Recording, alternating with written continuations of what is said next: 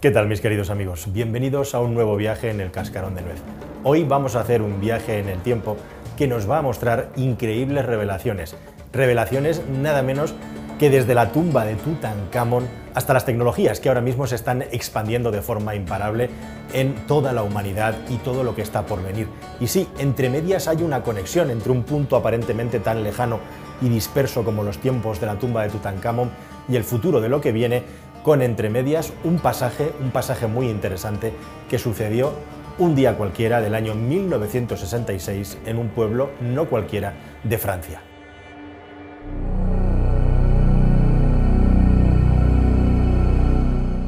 Concretamente fue el 27 de junio de 1966 y el pueblo San Severán, San Severino. ¿Qué es lo que ocurrió en ese lugar? Durante la noche el cielo se iluminó y cayó en la zona un meteorito de un tamaño bastante grande, estamos hablando de 115 kilogramos de peso, que dejó un cráter que lógicamente asustó a toda la población del lugar, tuvo entre comillas muchas réplicas en el cielo según se desintegraba y al final la bola más importante, la bola principal que cayó en tierra es ese bloque que os digo de 115 kilogramos de peso. Científicos técnicos del país llegaron al lugar y se llevaron esa roca, esa piedra, para empezar a investigarla. Y nada especial o llamativo sucedió hasta que muchísimo tiempo después, prácticamente 30 años, en los años 80, ya con tecnologías de investigación y de análisis de la roca mucho más avanzadas que había por aquel entonces en los años 60, se descubrió que tenía una composición con un mineral extraterrestre extremadamente interesante. Este mineral extraterrestre se llama tetrataenita y no es ni más ni menos que una aleación específica que el universo nos ha fabricado utilizando principalmente dos materiales, dos minerales que tenemos en la Tierra, pero que no encontramos prácticamente nunca de manera natural con esta ordenación tan curiosa y tan llamativa como tiene la tetrataenita. Se trata de hierro y se trata de níquel. Y justamente esta tetrataenita que llega en rocas, en materiales del espacio, es muy parecida en propiedades a eso que sí que conocemos todo y que hemos oído hablar,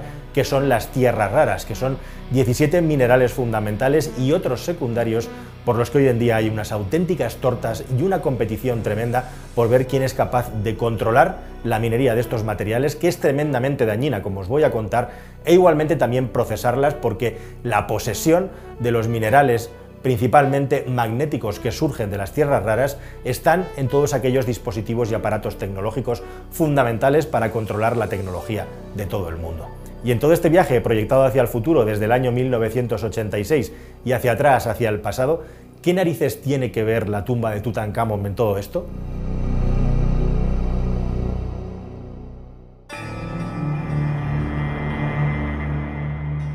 Como sabéis, la tumba de Tutankamón ha sido objeto de multitud de investigaciones, de estudios, de leyendas negras y también de mitología que ha llegado hasta nuestros días y se mantiene con todas esas maldiciones alrededor. Y una de las cosas que quizá hoy en día muchísimas personas todavía no saben es que entre todas las joyas, avalorios y premios o trofeos que se dejaron, que se legaron en la tumba de Tutankamón, hay uno en concreto verdaderamente llamativo. Se trata de una daga, de un cuchillo de buen tamaño, con una hoja de 33 centímetros hecha en acero, con un acero con un nivel de precisión en la aleación muy, muy, muy difícil de ver en aquellos tiempos. Estamos hablando de aproximadamente el año 1350 a.C.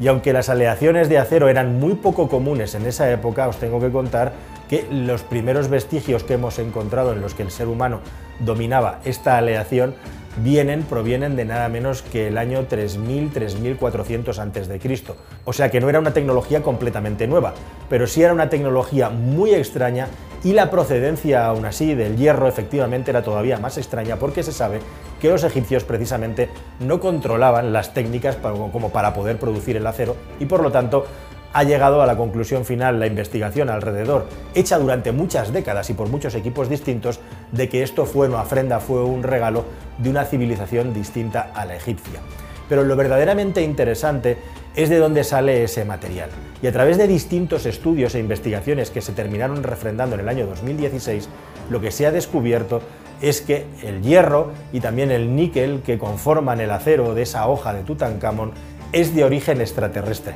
Y esto verdaderamente, aunque parece ciencia ficción, es completamente real y está demostrado científicamente porque la composición de ese hierro y de ese níquel, la mezcla y también los elementos aledaños coinciden exactamente con un tipo de meteorito que con cierta frecuencia cae a la Tierra. Y es que, aunque parezca mentira, muchas de las tecnologías, muchas de las cosas que hoy en día estamos utilizando en la Tierra son elementos o materiales que han venido del espacio o que nos han enseñado cosas desde el espacio. Y esto es algo que pasó en los tiempos de los egipcios, ha pasado durante toda la historia y que va a pasar en el futuro. Porque precisamente esta roca que cayó en Francia muchos siglos después de esta ofrenda a Tutankamón encierra un secreto que justamente ahora los científicos están empezando a desvelar y no solamente eso, y lo que es más importante y el motivo de este vídeo, a reproducir dentro de un laboratorio. Y aquí es donde empieza o termina esta historia porque puede cambiarlo todo.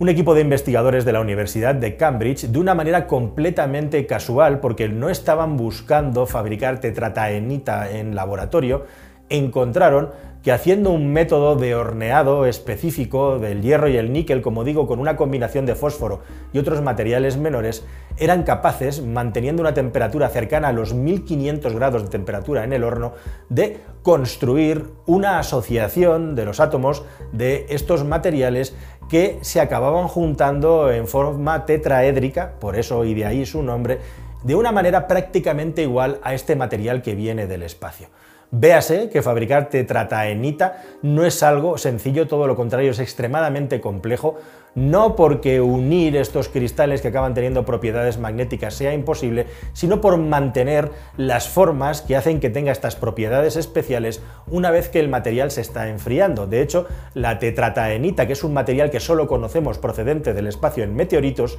se supone que en el espacio, allá de donde viene, se ha estado enfriando durante miles y miles y miles de años, acabando consiguiendo esas propiedades especiales que tiene por todo este proceso tan largo. Imaginaos en el ámbito y en los tiempos terrestres lo que es reproducir esto en muy poco tiempo, en muy pocos días, meses o años, en este caso meses que ha durado la investigación. Bueno, pues este equipo de Cambridge lo ha conseguido y una vez que la ciencia se ha puesto a investigarlo y se ha puesto a analizarlo y efectivamente ha dado luz verde, otro laboratorio, por sorpresa también, el Northeastern de Boston, ha expresado públicamente que tiene otra técnica para producir algo parecido, solo que ellos aplican además un método de enfriado especial que intenta asegurar que las propiedades se mantienen. Y esto es muy importante y ¿por qué puede cambiar la humanidad? Pues simple y llanamente porque por primera vez en la historia se está consiguiendo que seamos capaces de reproducir tierras raras en laboratorio y tierras raras a partir de materiales que son muy comunes en la Tierra, como son justamente el hierro y el níquel. De hecho, por ejemplo,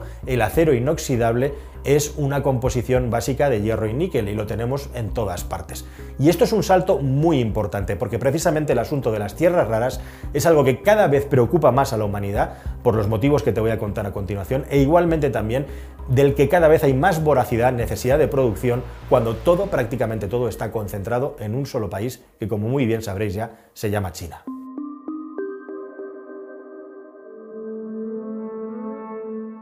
Para que os hagáis una idea, en el año 2010 se produjeron aproximadamente 133.000 toneladas de tierras raras. Y en el año 2023, en este año, se van a producir ya más de 300.000 toneladas de tierras raras. Y las tierras raras en un 70% se minan en China. Es el país con diferencia que desde hace muchas, muchas, muchas décadas tiene más minas en funcionamiento de tierras raras. Tenéis que saber también que las minas de tierras raras son algunas de las minas más profundas, más grandes y más agresivas con muchísima diferencia respecto al medio ambiente de todo el planeta Tierra, porque las tierras raras lógicamente no están por ahí esparcidas y repartidas, sino que hay un proceso muy muy muy intenso de destilado y de separación hasta llegar a conseguir los minerales que necesitamos para fabricar toda clase de imanes que están en los coches eléctricos, los imanes gigantes que tienen equipos de energías renovables como por ejemplo los molinos eólicos, GPS, sistemas de radar y en definitiva cualquier sistema de conexión o de tecnología que estemos utilizando hoy en día, incluidos los motores eléctricos tan importantes, allá donde haya un imán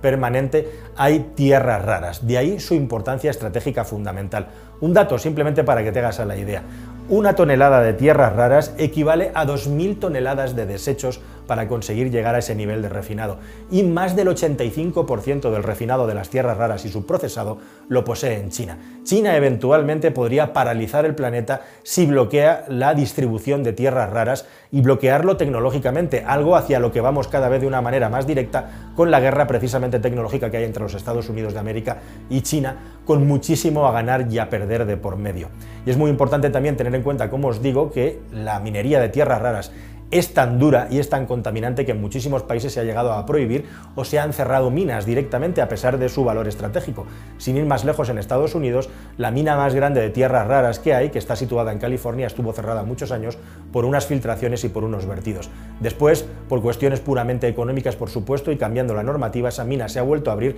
y actualmente está produciendo a toda máquina y creciendo su producción hasta el punto que en el año 22 la mina de Mountain Pass, que es esa que hay en Estados Unidos, la única que queda abierta, produjo la friolera de más de 40.000 toneladas de las más de 300.000 que se producen en todo el planeta. Pero como digo, China tiene el control, China tiene la experiencia y de hecho tiene también la laguna de desechos de tierras raras más grande del planeta Tierra, que está en una zona remota, cerca ya de la región de Mongolia, donde llevan extrayéndola desde hace muchas, muchas y muchas décadas. La gran cuestión, el gran secreto y el gran problema de este tipo de materiales de laboratorio, como la tetrataenita sintética, que se encuentra de manera natural, como digo, solamente en materiales extraterrestres, no es conseguir estas propiedades. Hay que conseguir que una vez hecho el enfriado las propiedades se mantengan. Y lo que marca la diferencia en las tierras raras es que tienen una capa extra de electrones, por eso lo de raras, porque son diferentes, que les permite, cuando alcanzan temperaturas altas, seguir manteniendo sus condiciones de magnetismo intactas. Lo necesitamos, por ejemplo, hasta en nuestros teléfonos móviles. Y una tierra rara se caracteriza porque mantiene, como digo, sus propiedades magnéticas, como los, por ejemplo, imanes de neodimio, todos aquellos imanes que no necesitan ser impregnados de corriente eléctrica para mantener sus propiedades magnéticas hasta los 150 grados centígrados de temperatura. Y ahí es donde está el grandísimo reto y ahí es donde puede estar también el grandísimo beneficio para la humanidad. Que teniendo en cuenta que tenemos una necesidad de todos estos materiales, de un crecimiento en los próximos 15 años entre el 400 y el 2500% en su minería o en su producción, seamos capaces de sintetizarlo en laboratorio. Y ahora, por primera vez, hemos conseguido, como digo, sintetizar una tierra rara en laboratorio que tiene propiedades prácticamente idénticas a un material extraterrestre que se puede asemejar y asimilar a las tierras raras que ya estamos minando por todo el planeta. ¿A qué velocidad se va a desarrollar esta tecnología? ¿A qué velocidad, si es que somos capaces de llevarlo a un proceso de industrialización y de viabilidad económica, está por verse en los próximos años? Pero esto no deja de ser una grandísima noticia, algo revolucionario que podría hacer, ahora que el ser humano está tan interesado la cara oculta de la Luna, en su polo sur, donde queremos sacar minerales y también agua y muchísimas cosas más para la futura conquista del espacio, que por primera vez también aquí en la Tierra seamos capaces de replicar materiales del espacio que nos pueden dar grandísimos beneficios sin esperar que nos caigan del cielo y sin tampoco hacer que vayamos a la Luna o cualquier otro sitio a buscarlo, como ya están preparando multitud de países, como bien sabéis, y como quizá deberíamos de contarte aquí en un próximo vídeo del cascarón de nuez. Eso, sin duda, será ya en un próximo vídeo, si es que lo hacemos, y mientras tanto, muchas gracias, aquí te dejo más madera, suscríbete al canal, ya somos más de medio millón y queremos llegar al millón cuanto antes, y nos vemos en una próxima historia aquí en este canal, que espero que te haya gustado tanto como esta. Muchísimas gracias por estar ahí y nos vemos en un futuro vídeo. Hasta el siguiente, queridos amigos. Adiós.